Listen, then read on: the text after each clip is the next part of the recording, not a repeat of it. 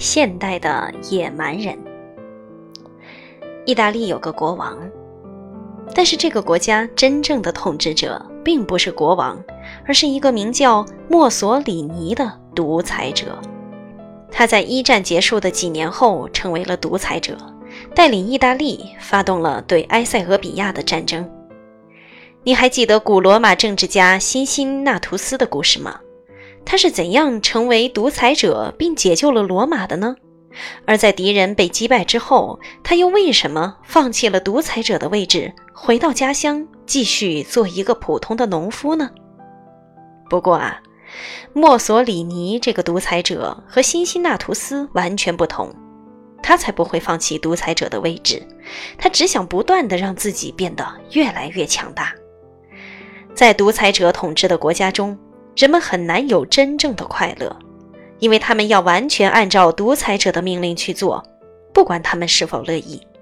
人们真正的想法都不敢说出来，怕这些话会触怒独裁者。那样的话，他们不经审判就会直接被关进监狱。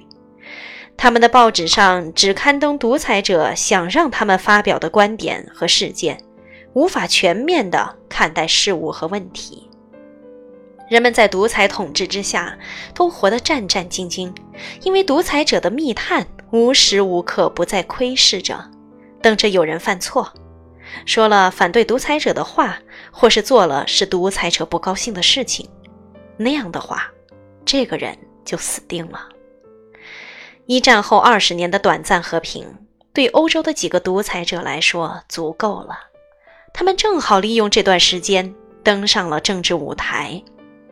墨索里尼已经是够坏的了，他剥夺了意大利人民的自由，还对埃塞俄比亚发动了战争，只是因为他想得到这个国家。但是啊，墨索里尼相对于另一个登上欧洲政治舞台的独裁者来说，真是小巫见大巫了。这个人就是阿道夫·希特勒，他是德国的独裁者。希特勒的那帮同伙称自己为纳粹党。纳粹党的称呼是德语“国家社会主义德意志劳工党”的简写。纳粹党人个个都凶狠冷酷，他们的所作所为甚至比洗劫罗马城的阿拉里克和他率领的哥特人还要凶残恶劣十倍。我认为纳粹党比哥特人还要更坏，因为在哥特人生活的那个历史时期，几乎全世界都处于相对无知的状态。而纳粹党人生活在文明的基督教国家，那里有学校、大学和教堂，他们了解足够的科学知识和二十世纪的行为准则。纳粹党反对所有的犹太人，后来他们开始迫害德国的犹太人，有些犹太人逃到别的国家去了，但是那些没逃走的犹太人都被关进了集中营，在那里他们受到残酷的折磨。大多数人都被杀害了。纳粹党人建造了许多大毒气室，他们把成群的犹太人，不分男女老幼，都关进毒气室中，然后把毒气打开。用这个办法，纳粹党杀死了上百万的犹太人。除了犹太人之外，德国那些被认为是反对纳粹党的人也被关进了集中营。多数人都死在了那个可怕的地方。一九三三年，希特勒上任，成为德国的独裁者。他是个极富煽动力的演说家，能够用演说发动群众听从他的指挥。但他依靠的不单单是演说，他的纳粹间谍无处不在。谁要是说一句他的坏话，很快就会被纳粹的秘密警察逮捕。希特勒计划使德国成为世界上最强大的国家。为了实现这个目的，他开始组建大规模的军队。他要求每个德国人都来帮助自己的国家备战，每个德国孩子都要加入纳粹的俱乐部，在那里学习，为了国家接受训练。那些没参军的男人都被集中在一起，共同建造堡垒、军用道路和作战设备。我之前讲过凡尔赛条约，禁止德国拥有大规模的军队，是不是？但是啊，希特勒说，尽管德国政府已经在凡尔赛条约上签了字，德国也不能被他所约束。不久之后，德国人就拥有了大规模的陆军和空军部队，然后他们开始侵略其他国家。他们的军队先攻占了奥地利，把奥地利变成了德国的领土。接着，他们开始进犯周边的一些小国。这个时候，英国和波兰有个协议，协议规定了英国要保护波兰的独立，而波兰是德国的东部邻国，德国不可能放过这个地方。当德国威胁要进攻波兰的时候，英国就警告德国：根据协议规定，英国有保护波兰的责任。可希特勒才不管这些，他毫不犹豫地袭击了波兰。首先，他派飞机飞到波兰的上空，从空中向波兰人扔炸弹。之后啊，他又出动了陆军。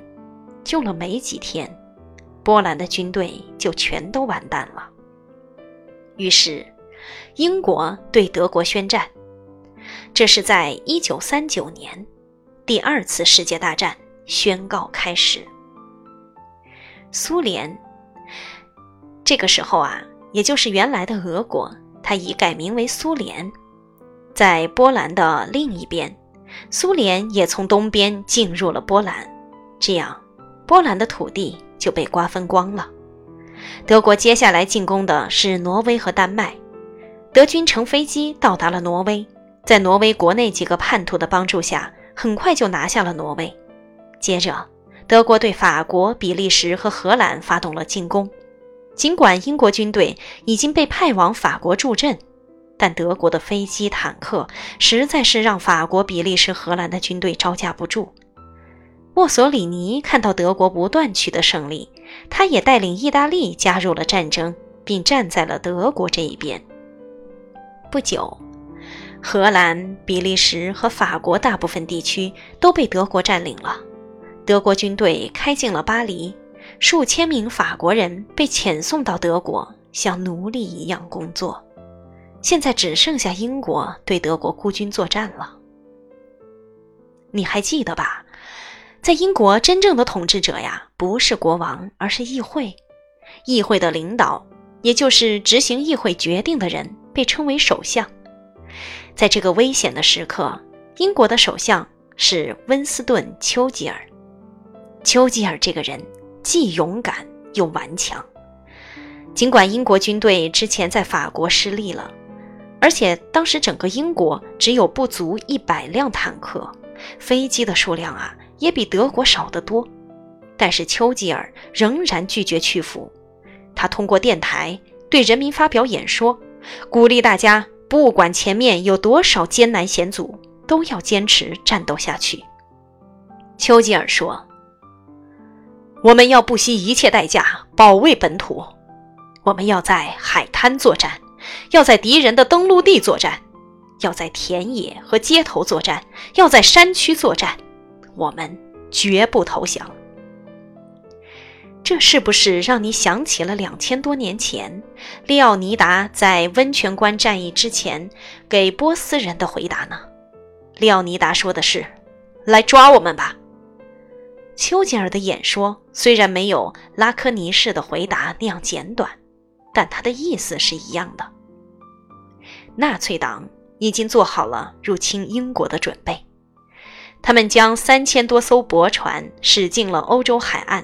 正对着英国的方向，这些船主要是用来搭载纳粹士兵横渡英吉利海峡的。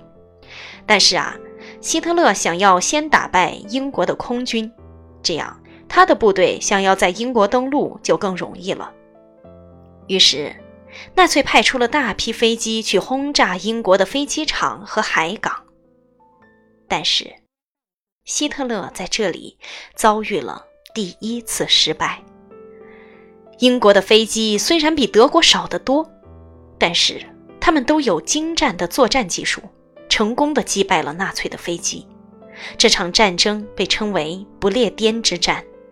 在这场空战的最初十天中，英国击落了六百九十七架德国飞机，而自己仅仅损失了一百五十三架。当希特勒发现他的飞机无法毁掉英国的空军之后，就派空军不分日夜地轰炸英国的都城伦敦，成千上万的伦敦居民被德国的炮弹炸死了。但是英国皇家空军飞行员也在不断地击落德军的飞机，他们的战绩十分辉煌。最后，德军被打怕了，除了在晚上，别的时间再也不敢派飞机去英国了。